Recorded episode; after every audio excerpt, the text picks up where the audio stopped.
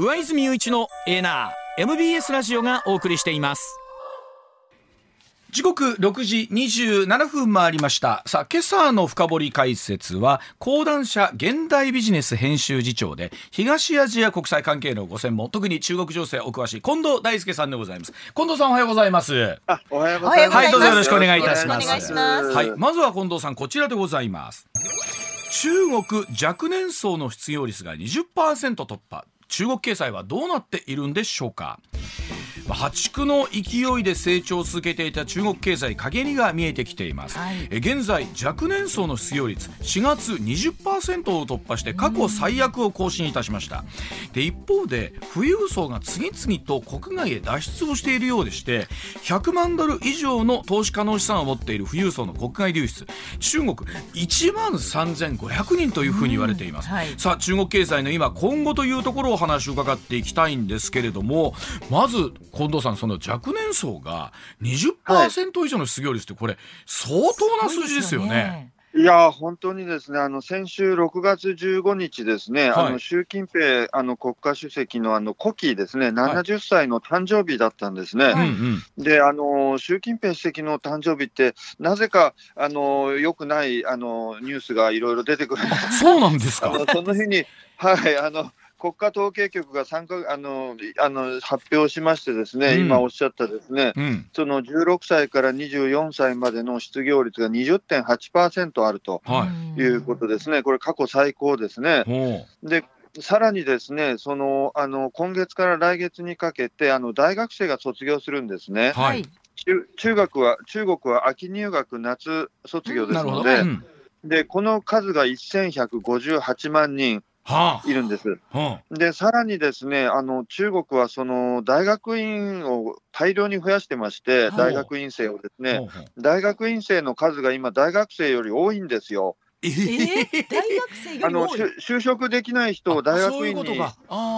込めるためにやってたんですね。で、はいその大学院生たちも卒業するわけです。修了して、ははい、出てくるということでですね、もうちょっとこの、あのー市場ではその賄いきれないぐらいの、あのー。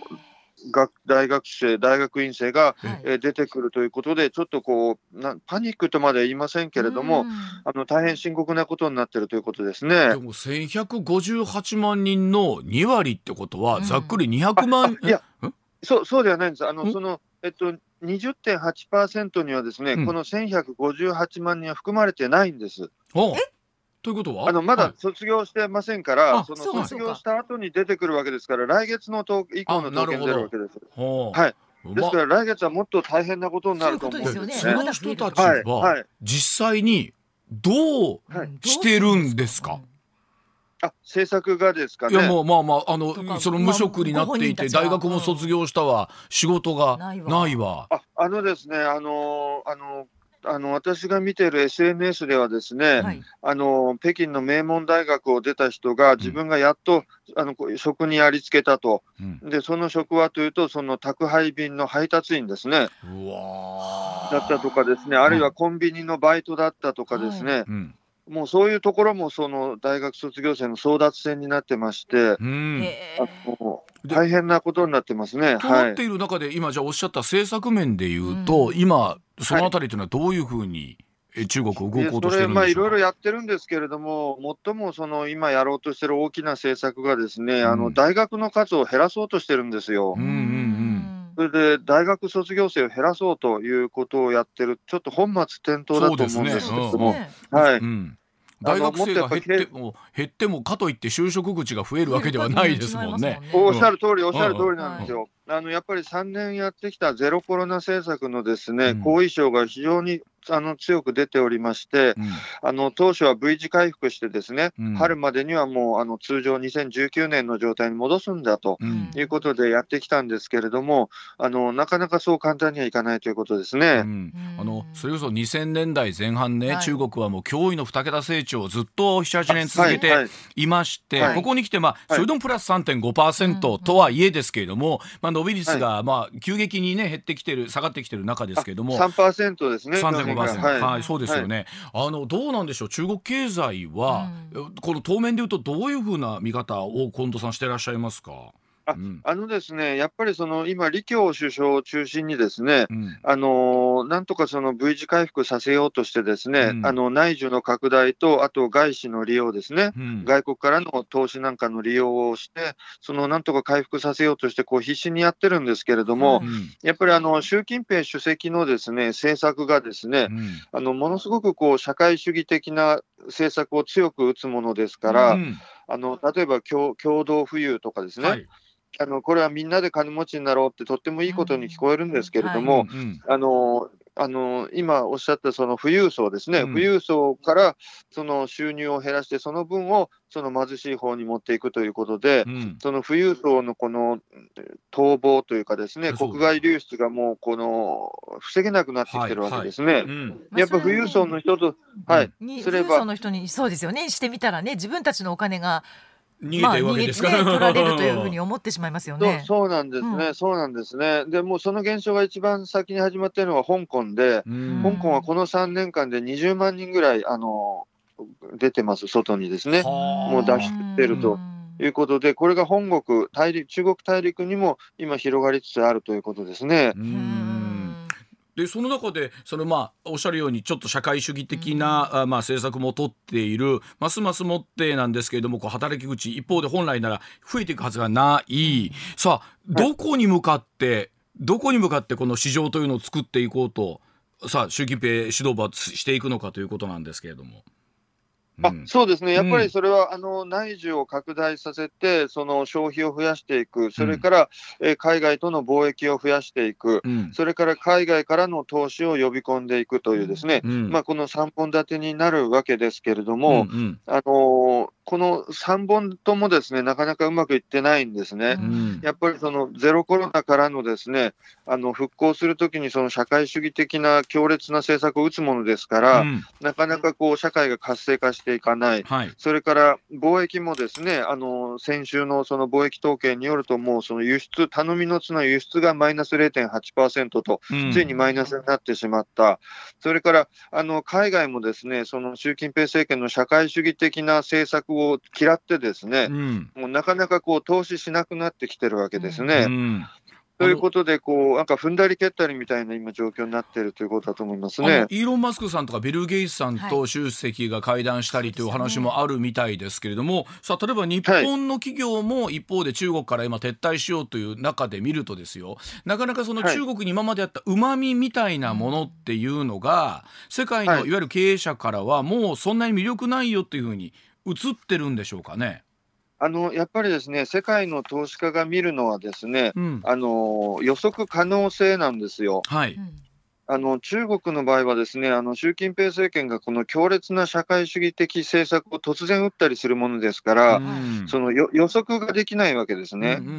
例えば日本ではその3月にアステラス製薬の幹部が突然こうスパイ罪で逮捕され捕まってるわけですうんね。うん。で、そういったことは予測できないですよね。う。ん。でで、そういうことが自分の会社にも起こるのではないかと、うん。あるいはその投資した工場を没収されるとかですね、うん。あるいはなんかそのあのデモが起こるとか、うん。まあ、あの共産党の政策によって税金が上がるとかですね、うん。まあ、いろんなことがこう予期できないことが起こってくるわけですね。はいで、これがあまりに多いために、やっぱりそのこう中国はちょっと今あの、慎重になろうという会社が増えているということではないかと思うんですね。それを分かった上でそれでもあえてその社会的的主義的政策強くするとかもう一つあるのはですね今回例えば全人代の中でも愛国主義教育法というものの審議も始まってですね、まああの、はい。習近平氏をますます指導部強くしていこうというところあるとますますもってですけれども、なかなか海外からの投資を呼び込みにくいですよね。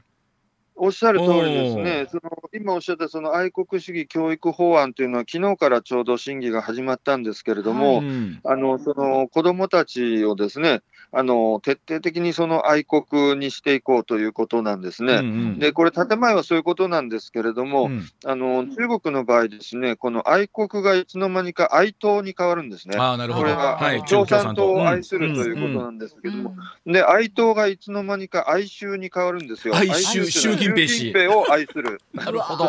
なるほどだからうんあの個人崇拝につながっていってですね、はい。北朝鮮みたいな社会に向かっていくんじゃないかとこういう懸念があるわけですねな。かなかその10億を超えるですよね。そういったところ14億14 1000万億ね、今。ははい。をなかなかそのお一人の崇拝でとなってくるというのは非常にね難しいんじゃないかな、すごい力ですよねコントロールしていくまさにあの上泉さんおっしゃる通りだと思います。あの中国には56の民族があってですね、うん。あの例えばあの新疆ウイグル自治区のウイグル族の人たちはあのイスラム教を信じてるわけですね。はあでイスラム教というのはアラーの神ですよね。うん。そうするとアラーの神とこの習近平、えー主席がこう2つうん2社いるわけですね。うんそうするとその習近平主席を上に持ってきなさいというのが中国のこの愛国教育なんですね。神様より上といううん。ことですね。あそうですそういうことですね。神の神ですね。はい、そういうことになります。なかなかその状況的にですよ近藤さん。こう、はい。え我々のようにこう自由に言論ができるという中でもなかなかないかの、ね、状況でもある中でですけれども例えばその、はい。国内での支持みたいなところっていうのは今どういうふうに見ればいいんですか、あえっとですね、あの中国はですね、日本とか西側諸国と違ってですね、うん。あの政権の世論調査っていうのはやってないんですよ。はいはい、はい。うん。あのななぜやってないかというと、あの100%支持率100%というのがこう表向きのはい。建前になってはいますので、はい、うん、反対する人はいないことになってるんですね。るほどはい、ですからあのやってないんですけれども、うんうん。まあ、実際はですね、そのあのー、3年にわたるゼロコロナ政策でですね、うん。あの相当その支持が今まで支持してたわけですけれども、うんあのゼロコロナ政策によって、その庶民の生活がこう打撃を受けましたので、でね。あのあの肌感覚ですと、相当支持率は下がってると思います。んでそれをその回復させようとして、やっぱりその教育ですとか、それから安全とかですね、うん。あのそういったところ、文化とか、そういったところに今、力を入れてるという状況だと思います。あとはいえこうあのなんでしょう。普通に例えば一方で生活する中でね、はい。やはりその仕事がないとか、はい。なかなか経済的に厳しいとかとなってくると、そのはい。国民の中にこうブスブスと不満がこうそうですよね自民の中に溜まってくるというのはあると思うんですけれども、あもちろんそうですね、はい。おっしゃる通りですね、はい。あのそれはありますね、ですから、あの昨年11月にですね白紙運動というのが起こりまして、はいはいはい。うん。あの習近平やめろ、共産党やめろっていうですね、うん。ああいったものはその1989年の天安門事件以降、起こってこなかったわけですうんね。それが公に出てきたということで、ですね、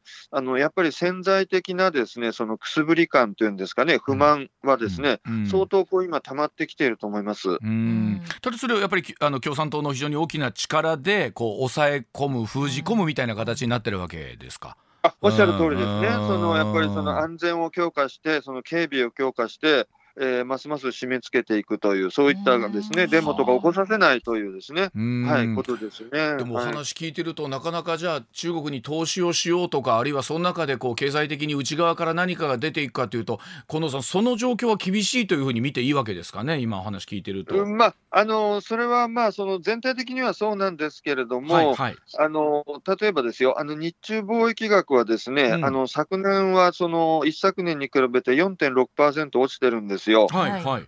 あのあのでもですね、あのこれはちょっと2021年の統計なんですけど、直接投資額はですね、ん。あの16%増えてるとかですね、それから日本企業の拠点数はですね、うん。あの最新のデータでは3万1047拠点あるんですね。で、これは私が北京にあの勤めていた、北京に駐在員やってたんですけれども、うん。あの10年ぐらい前ですけれども、その時点で3万2000社と言われてたので、あの10年で1000社しかあの減ってないんですよ。ああなるほど。はい、はいうん、はい。ということはそんなに流出しししまくってるわけでもないってことなんですね。そうなんです。あのですから、あの今の傾向としてはですね、例えばそのあの工場でですね、あのうん10作っていたものを9に減らすとかですね。はあるいはなるほど8に減らすとか、うんでその減らした1と2をあのインドとか東南アジアに振り分けるとかですね、うんうんうんあのそういったのが今、あの傾向じゃないかなと思いますね。なるほどね。まあ、とはいえただこうなんでしょう北京のその一流の大学を出ても、なかなか仕事がないとなってくるとはい若者がどう夢を持ってね、まあ、あの日本とて半ば一言じゃないところはあるんですけれどもですけどわかりました。そうですね。あの、はい。日本の就職率が92%とか3%とかいうのは、ちょっと中国から見ると信じられないような状況で、あのうんはい、優秀なあの若者がですね、今、うん。どんどん日本などにも来てます。ああそういうことなんですね。はい。あのあれですねあ中国って大学入試がすごく大変な国ですよね。うん。ああの非常に大変ですね、あのですよね。一発入試といいまして、あはい。のあのちょうど今月あったんですけれども、うん。ガオカオというですねあの3日間の試験で決まるという感じですね。はい、それを突破ししてても それでも就職先がないとなったらもうどうしようと思いますよね。うん。そうですね、あのうん。1980年代の初めにあの一人っ子政策をあのうん行った時はい。の条件だったんですね、あうん。の一人っ子にするため、する代わりに、その一人っ子を全員大学に行きたい人は行かせますと、うんはい。それで大学の数を増やしていったわけですね。うんところがあの政府が約束したのは大学に入れることまでだったわけですね。う。ん。あの卒業後のことは保証してくれなかったわけです。あそうかな。それでいて今度はその大学の数も減らし減らして。てそうですね、はい。う。んで一人っ子政策もねうん。なるほど。わかりました。はい。では続いてこちらでございます。さあ対立する米中の関係は今後どうなっていくんでしょうかアメリカのウォール・ストリート・ジャーナル中国がキューバとの間でキューバ北部の沿岸部に共同の軍事訓練施設を建設するための交渉を行っていると伝えています、えーこれらのことは今月18、19と行われました中国の習近平国家主席とアメリカのブリンケン国務長官によって話し合われたということなんですがさあ米中関係を近藤さんはどう見てらっしゃるんでしょうかというところをお聞きしたいんですけれどもさあまずは、えー先日の会談はい一連の流れを、えー近藤さんどんなふうにご覧になってますでしょうか？はい、あのーブリンケン国務長官、本来は2月にあの中国に行くはずだったんですけれども、はい。はい。あの中国のですねあの怪しげな気球がアメリカに飛んできて、これがありました。人民解放軍が飛ばしたスパイ気球だということで、ですね、はいはいはいアメリカが判断して。これでうん急遽、はい、あのドタキャンをしたんですね。うんうんでそれからもういろいろ紆余曲折がありまして、あのようやく6月にですね、18、19であの実現したとあのいうことですね。はいそれで、そのまあ基本的なことを申しますと、ですね、うんうんその今のあのバイデン政権というのは、あの中国との関わり方をですね3通りで考えてると、三通り。ではい。はい、1つ目が競争ですね、うん。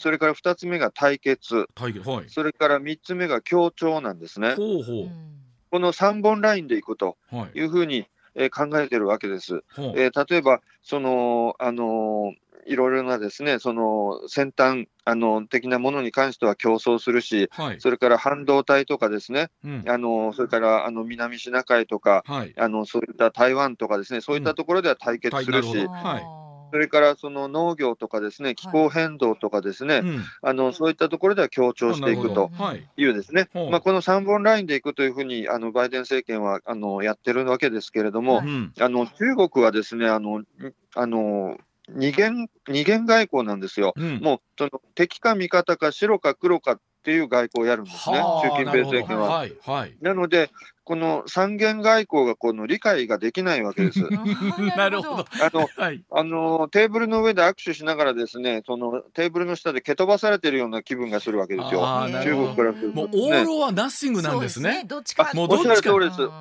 オールはナッシングなんです。だからロシアはあの味方ですね。はあ。それからあの北朝鮮も味方、うん。えーだけどそのに、日本とかアメリカとか、まあ、特にアメリカはですね、こはい。れ敵なのか味方なのかよくわからないというですね、ええ。それですごくこう警戒をするということになるわけですね。あのなんかお聞きしたところではどちらも完全に全面対決をするというのはもうあの世界にとっても自国にとっても利益がないということで、えなんとかアメリカとしては今おっしゃったような、えー手を握るところは握ってね。ただ、えー例えばそのおっしゃるように台湾情勢とか、はい。えー対決するところはっていうのはあるんでしょうけど、さあそのバランスですよね、うん近藤さん。おっしゃる通りですね、うんうんまさにあのあのおっしゃったようなうんバランスが大事なんですね。うんで、その中国もそこはよく分かってるんですね。はいうんあのなんで、そのやっぱりその中国として絶対に譲れないところはその台湾問題ですね、はいまず一番譲れないのは。うん。それからまあその東シナ海とか南シナ海とか、まあ、領土に関わる問題ですね。はい。あのここはもう絶対譲れないんだとうん。いうところから、その中国はその始まっていくわけですけれども、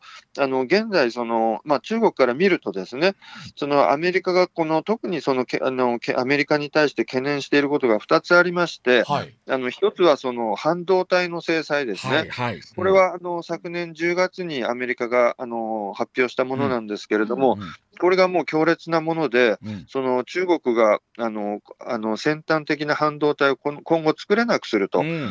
いうようなですね、うん。あの規制をかけたものですから、はい。これに対してものすごく反発してます。うん。それから2つ目がですね、あの今、ウクライナ戦争やってる NATO ですね、うん北大西洋条約機構が今度アジアにもやってくるんじゃないかと。はい。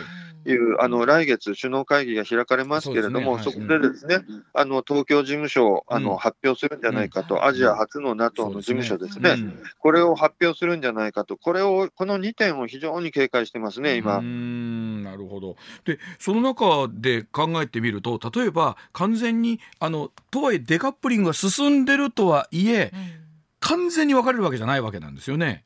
あそうです。あの、アメリカはですねあのデカップリングでなく、デリスキング、あのリスクを減らしていくんだとい。いう言い方に変えてるんですね。これはあの3月にあの EU が言い始めた言葉なんですけど、今、アメリカもそれを言い出してまして、うん。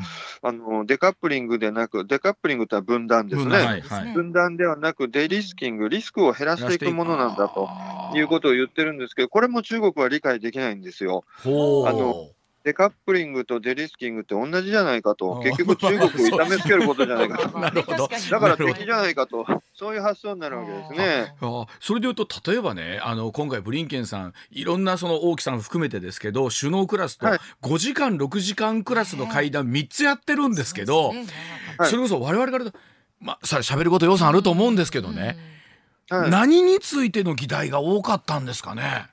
あですからあの、中国は今、一番その取っ払ってほしいのは、その半導体と NATO の問題ですね。うんうんうん。で、その他にも、まあ、あの今、あの喫緊の課題であるウクライナ情勢、はい。うん。それからまあ北朝鮮の核・ミサイル開発とかですね、うん。あのもうその話すべきことは、あのいろいろあのあったんですね。はい。でその中であの、まあ、昨日一昨日の話になりますけれども今回の例えば、ワグネルの武装放棄があって、まあ、わずか22時間でとありましたけど、はい。さあこのあたり親ロシアである中国の立場はどんなふうに今今回のあのですね、うん。あの一昨日の日曜日にですね、あのロシアのルデンコ外務次官という方がですね、うん。あの急遽北京に飛んできてるんですよ。ほはいそれでその、まあ、とにかくこのあのプーチン政権を擁護してほしいというお願いに来ましてですね、うん。あの日曜日だったんですけど、中国外務省はそのすぐにですね声明を発表して、うん。その我が国はそのプーチン政権と共にあるという内容なんですけれども、はいはい。あのそれを発表して擁護してるんですね。うん。ですからもうロシアとしてはですね、もうやっぱりその中国頼みというんですかね、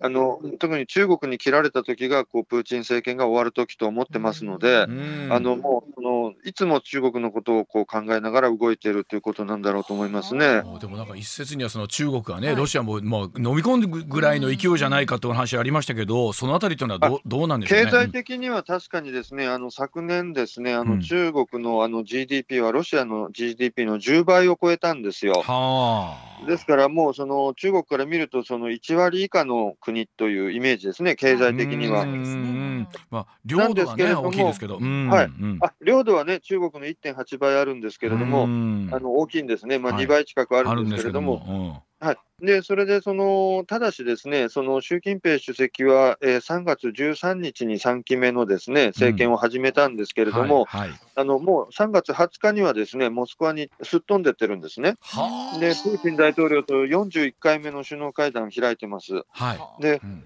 ここまでやっぱり入れ込んでる理由というのはですね、うんやっぱりプーチン体制が万が一こう崩壊したらですね、うんその余波が中国にもやってくると。はいあなるほどそはいそこをやっぱり懸念してるんだと思うんですね。で自国のためにもなんとかプーチン政権を支えておきたいという思いがあるということなんですね。ああそうおっしゃる通りです。そのそういう思いであのやってるんだと思います。わかりました。はい。ではすみません今度さんお知らせ挟んでさらに詳しくお聞きしていきたいと思います。はい。はい。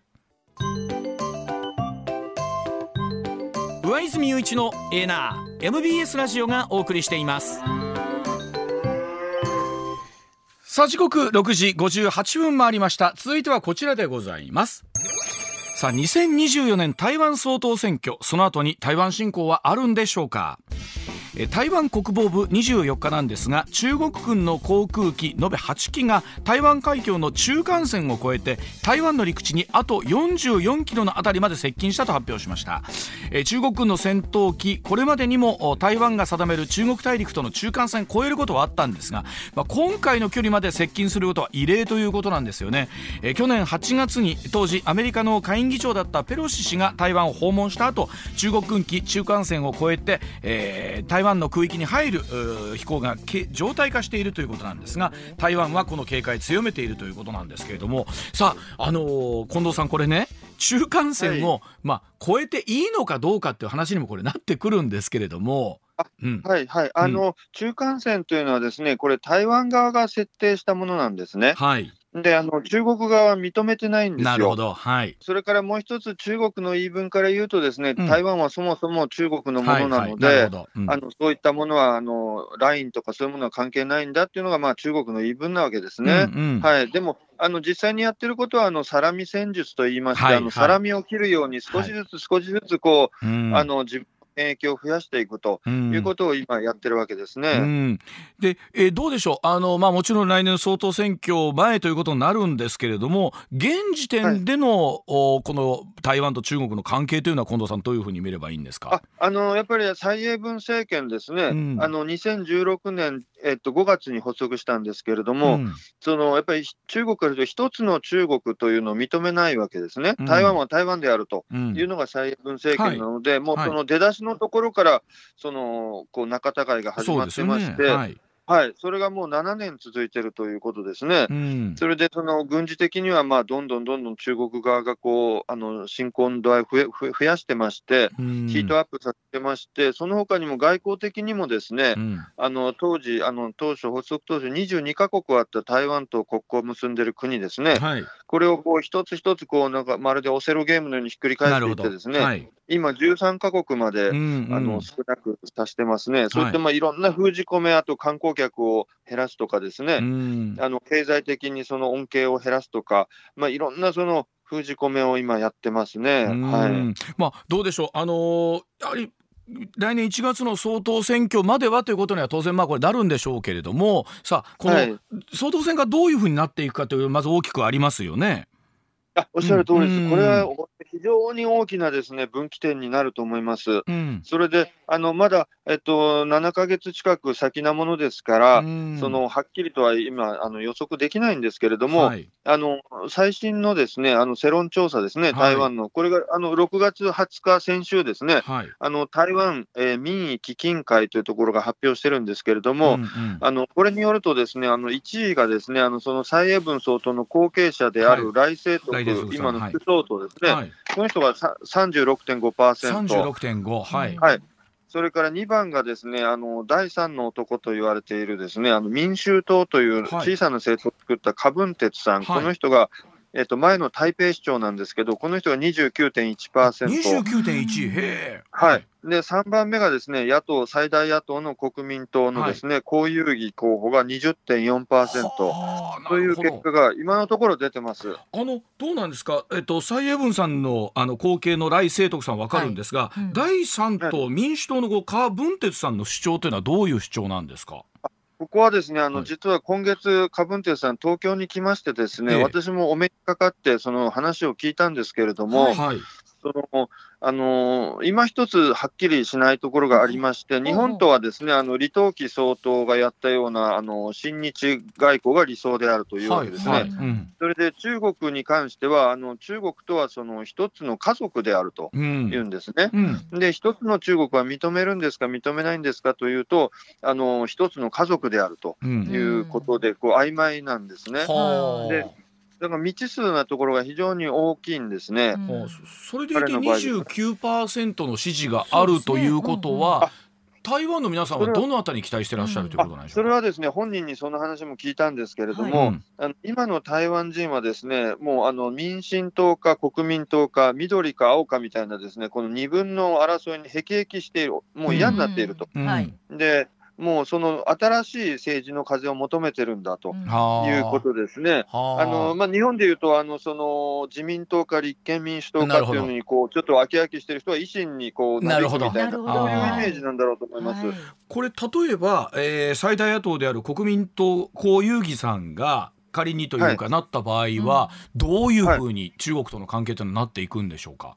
ああのですね、あのこの柯文哲さん、もしくは江遊義さんがなった場合にはですね、はい。あの中国と台湾の関係というのは一時的に良くなると思います。はあはあの柯文哲さんも私に言っておりましたけれども、私が総統になったら絶対に中国との戦争は起こさせないし、うん起こらないと言ってあ。ました。はあ。ははい、彼は何度も中国行ってますし、うん。はい、あのもちろんこ国民党もそうですね、国民党も今月、あのカリツゲンとあの副主席がまた中国行ってますし、うんうん。あの非常に良好な関係なんですね。はあ。ですから、はい。あのその蔡英文さんの後総統の後継者である来清徳さんがか、あの負ければですね、うんあの中国と台湾の関係は一時的にはあの良くなると思います。いわゆるその台湾危機みたいなものっていうのはちょっと回避される可能性が高いというふうに見ていいということですよね。あおっしゃる通り、はいおっしゃる通りです。回避されると思います。そうなってくるはいと、仮に来清徳さんがこれ、えーこのまま引き続き、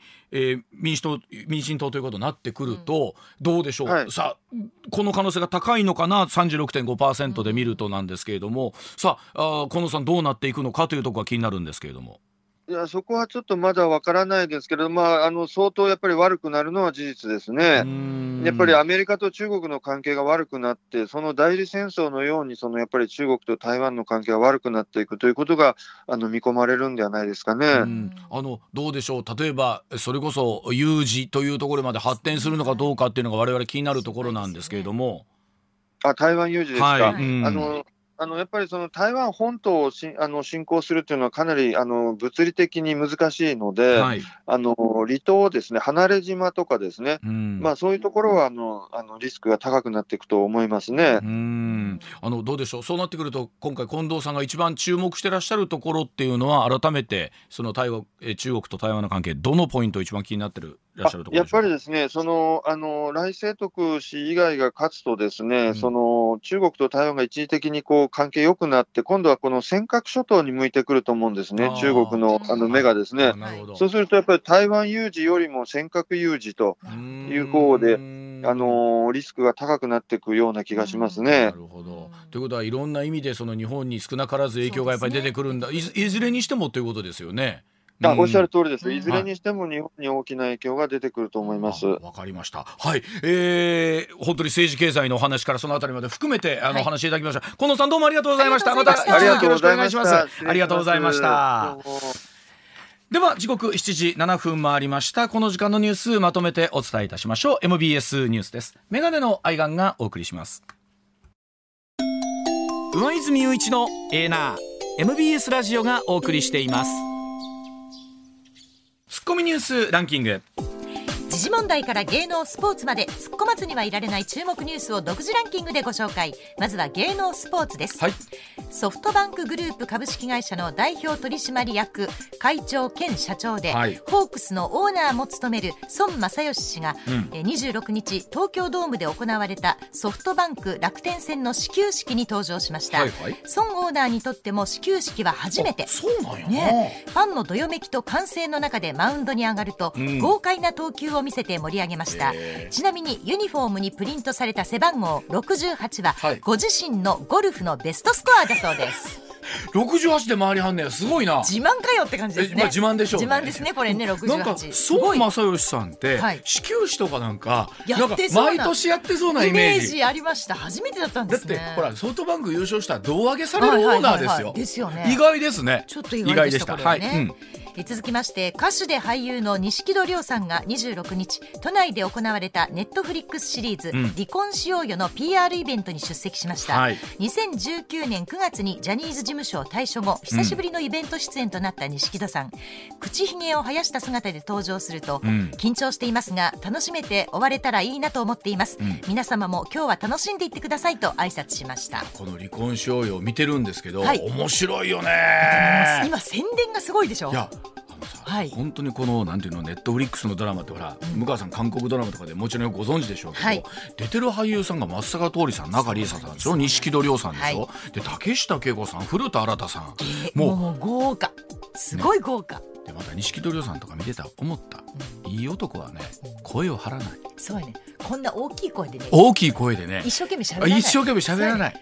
そうちやっちゃい声でボソボソ聞くもん。ちょっと今日はそういうふうに。いや大きい声で言っとこう。いや大きい声であの大きい声でうんそう唾飛ばしていやーもう本当やっぱ思ったわ。いい男は声を張らないってことは分かったっていうだけだいい男は声を張らない、はい。美人は笑わない。これは基本じゃあ今日はだだから、うん。笑わずに声を張らずに。無理無理ニュースいきましょうか。はい、ニュースランキングまずは第5位です。気象庁は26日台風の中心が進む範囲を示す予報円を従来より絞り込むと発表しました、うん。スーパーコンピューターを使った予報モデルの改良により進路予想の精度が向上したためで、はい。今後の台風では3日から5日先の予報円の半径は最大4割小さくなるということです。あのよくあります予報円っていうのは、はい。中心がこの輪っかの中のどこかに行きますよなのではいその意味で言うと、えー影響を受ける範囲というのはかなり広いところになりますから、これがちょっとでもちっちゃくなると、えーそれだけね、えー進路が分かりやすくなそうですね。るということなんですけど4割小さいってかなりですよね。もこれでもあのなんていうの世の中これだけコンピューターが進化しても、はい。100%ドンピシャでは当たることが、ね、できない中で。中心はこことはねね。ねえ人類の英知はどこまで行くのかですね。ね。はい、うん。続いて第4位です国土交通省は元事務次官による空港施設の運営会社への人事介入問題に関連して調査した結果久保田久保田航空局長が利害関係がある事業者から飲食の接待を受けるなど国家公務員倫理規定違反があったとして戒告の懲戒処分にしたと発表しました、はい。国交省はこのことに関連して利害関係者に対し便宜供与を図った事実は一切ないとしています、まあ、本来なら1万9000円払わなきゃいけないところ8000円しかその半額以下の8000円だった、まあ、もちろん金額の方ではなくって、ね。まあ、公務員がこういった接待を受けるというのはこう禁止されてい。るという中で、ということですから、うん。あの僕の知ってる公務員の方でもそうですけど本当にあのちゃんとしてる人ってのは一切当たり前ですけど。もちろんはい。ね、なのでやっぱりあの僕ら以上にこの金額の重さっていうか内容の重さ公務員の方が一番分かってらっしゃるんだなと思いますよね。はい。はい、続いて第3位です。自民公明両党は26日次期衆院選に向けた選挙協力の基本合意文書を27日に締結する方針を確認しました両党内では内閣支持率の急落や自公連立政権への不信感の高まりに危機感が広がっていて文書を党内外にアピールすることで、うん。東京での選挙協力をめぐって生じた亀裂の波及を抑えたい考えです、うん。文書締結後岸田首相と公明党の山口那津男代表が会談し改めて結束を確認する方まあ、向です、本当に自民党の公明党の関係というのはここにずいぶん微妙になってきましたけれども、ね。なんとかねこの両党の結束をというところなんですけど、うん。まあ含めて東京のお話それからえー近畿では昨日もお話ありましたけれどもねえー公明党の今議員が立っているところにも、はい。えー日本維新の会が、うんえーね候補者立てるということですから、この辺りというのは本当に総選挙に向けてはい。まだまだ分かんないところありますね。動いうん。続いて第2位です歌舞伎俳優の市川猿之助容疑者について警視庁が母親の自殺を手助けした疑いで逮捕状を取り今日にも逮捕する方針を固めたことが分かりました。この事件は先月18日市川猿之助容疑者が東京目黒区の自宅から搬送され父親76歳と母親75歳が倒れているのが見つかったものです。容疑者は現在都内の病院に入院していますが警視庁は逮捕後捜査本部のある目黒署で本格的に取り調べ睡眠薬の入手経路や父親が死亡したいきさつなどについても詳しく聞く方針です。非常にデリケートな問題の中でですね、はい。今回逮捕状が出たということですから、まあ、今回の出来事の、ねえー形が一つ大きく、そうですね。ね、形が変わってきたなということなんですけれども、はい。さあ一体どんなふうな状況になっていくかですねこれはね。うん。では第1位です武装反乱を起こした後消息が分からなくなっていたロシアの民間軍事会社ワグネルの代表プリゴジン氏は日本時間の26日夜新たなメッセージを SNS で発表しました武装反乱を起こしたもののその後一転して部隊を撤退させた理由についてロシアで血は流したくなかった政権転覆の意図はなかったなどと主張しました。一方で自身がどこにいるかは明らかにせずその動向に引き続き関心が集まっています。今世界中で一番どこにいるのかをはい。世界中が一番探しているのはこの人ということなんでしょうけれどもね